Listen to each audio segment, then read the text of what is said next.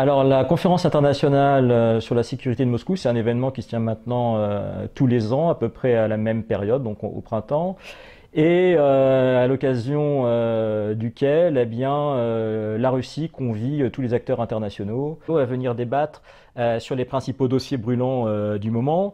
Donc il y a de ça quelques années, c'était la défense antimissile balistique, et maintenant cette année, c'était le terrorisme. Donc c'est un forum où se retrouvent les principaux responsables politiques mondiaux. Euh, un forum euh, bah, qui est bien entendu mis à l'honneur par les plus hautes autorités russes. Chaque année, vous avez une allocution de Vladimir Poutine qui ouvre les débats. Sergei Lavrov, le ministre des Affaires étrangères, est présent. Sergei Shoigu, le ministre de la Défense, est présent. Bref, c'est quelque chose qui est mis très en avant par la diplomatie russe et qui draine de nombreuses personnalités politiques de très haut niveau très clairement, euh, le, message qui a été euh, pilonné littéralement depuis l'allocution d'ouverture de Vladimir Poutine jusqu'à la fin des débats le lendemain, c'est deux éléments.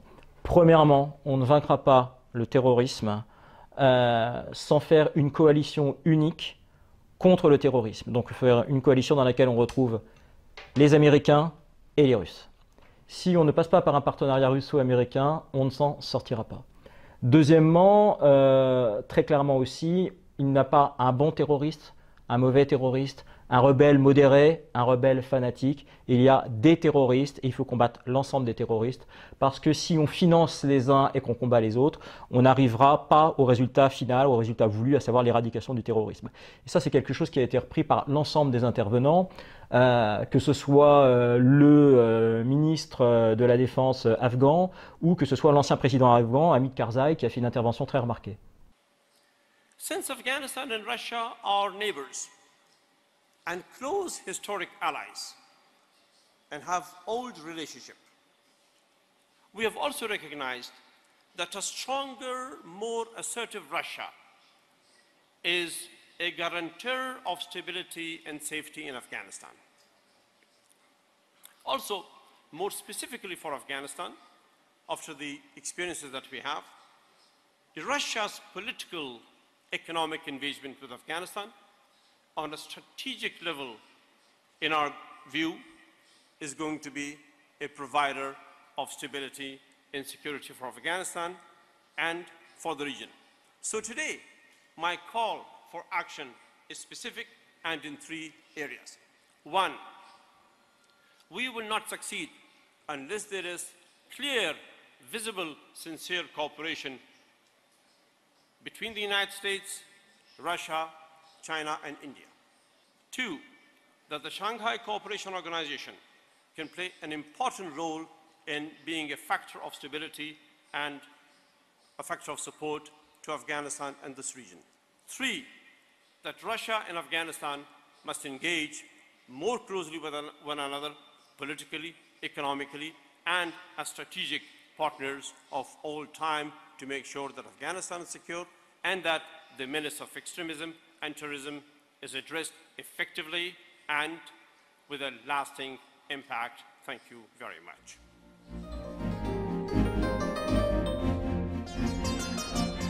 Moi, ce qui m'a marqué, c'est la conférence sur l'Asie centrale, euh, où on percevait de manière euh, très nette l'angoisse des intervenants. Euh, il y avait le chef d'état-major des armées euh, kirghizes, il y avait le vice-ministre de la Défense euh, tadjik, le ministre de la Défense afghan, le représentant spécial de la Fédération de Russie en Afghanistan, et tous ont à la fois souligné l'importance de l'organisation du traité de sécurité collective, donc cette alliance militaire qu'a créée la Russie avec le Kazakhstan, le Tadjikistan et le Kyrgyzstan en Asie centrale. Bon, bien entendu, vous avez aussi au sein de cette alliance la Biélorussie et l'Arménie, mais pour le cas qui nous préoccupe, ces trois États en Asie centrale.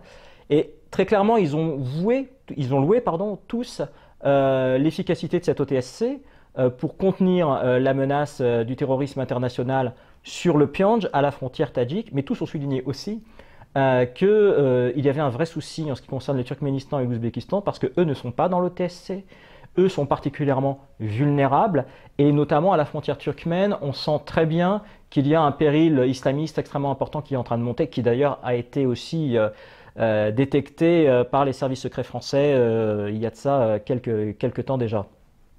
Donc il y a un vrai consensus pour dire que les maillons faibles dans la région sont le Turkménistan et l'Ouzbékistan, et qu'il va bien falloir arriver à une, à une coopération plus étroite avec ces deux États si on veut éviter une catastrophe dans la région. Cette catastrophe, elle n'est pas, comment dirais-je, euh, inéluctable, mais il y a un certain nombre de facteurs qui jouent euh, contre, contre, comment dirais-je, contre la stabilité. Euh, c'est la fragilité des pouvoirs politiques dans la région.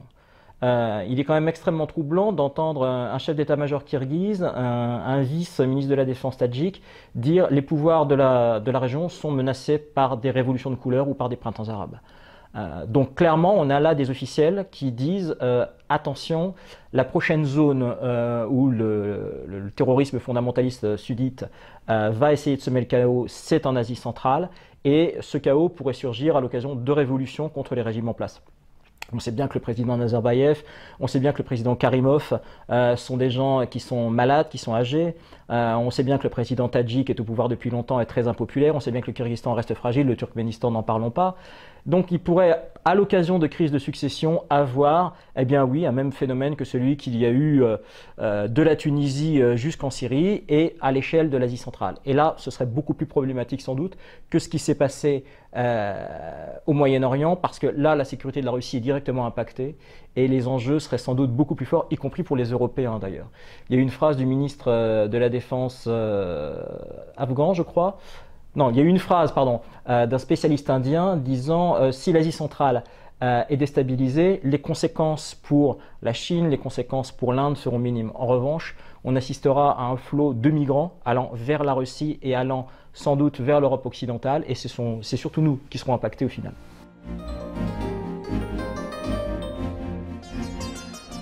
on n'en a pas parlé, les Russes n'en ont pas parlé en ces termes. Très clairement, il y avait une conférence sur les révolutions de couleur euh, où, euh, bon, en filigrane, euh, tout le monde souriait d'un air plus ou moins entendu quand on parlait du fait que ces révolutions aient pu être téléguidées depuis, depuis l'étranger. Mais encore une fois, l'objet de cette conférence a vraiment été de parler d'un... On a beaucoup insisté sur la nécessité d'un partenariat russo-américain.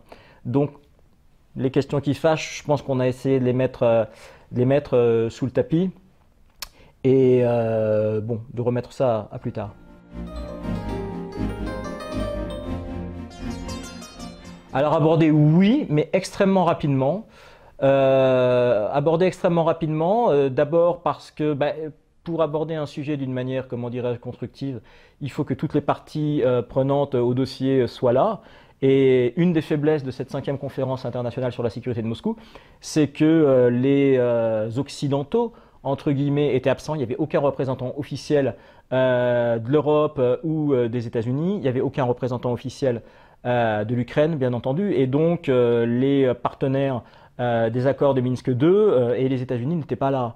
Donc l'Ukraine a été évoquée rapidement, mais ce n'est pas tellement la sécurité en Europe qui était au centre des débats, c'était bien davantage la crise syrienne. il y a eu vraiment une volonté de la Russie de mettre en avant sa victoire, sa victoire militaire en Syrie, parce y avait énormément de vidéos montrant les actions civilo-militaires conduites par les troupes russes à, l'endroit des, populations syriennes. Il y a quand même eu la livraison de 700 tonnes euh, d'aide humanitaire. Beaucoup de vidéos aussi montrant les opérations de déminage euh, en cours sur le site historique euh, de Palmyre par le génie russe, avec certaines images d'ailleurs où on se dit que bon, certains des bâtiments qui ont été détruits ne seront, jamais rattrapables. Enfin bon, c'est surtout les vies qui comptent.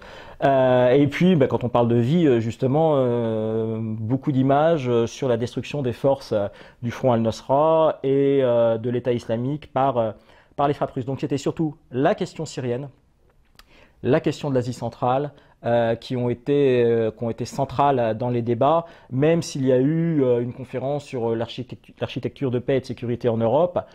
Il est difficile d'avoir une, conférence constructive quand il y a la moitié des, des parties prenantes qui ne sont pas là.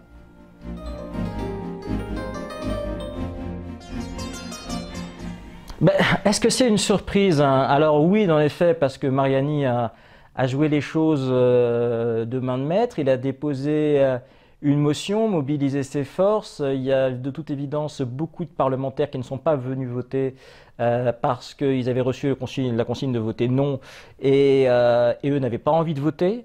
donc c'est à la fois euh, une surprise du point de vue, euh, du point de, vue de, l'efficacité euh, du processus, du processus législatif, du processus politique, pardon. C'est pas une surprise, je dirais, en tant que telle, parce que je rappelle quand même qu'Emmanuel Valls a pris la parole à l'Assemblée nationale il y a de ça deux ou trois mois, je crois, pour dire que la France voulait la fin de ces sanctions contre la Russie. On peut d'ailleurs se demander pourquoi euh, il n'a pas, dans ce cas, euh, mobilisé les parlementaires socialistes pour voter cette motion de, Thierry Mariani. Emmanuel Macron, lorsqu'il est venu ici à Moscou, a déclaré que ces sanctions étaient nuisibles et qu'il fallait y mettre fin. donc les esprits sont mûrs en France euh, pour une levée des sanctions, très clairement.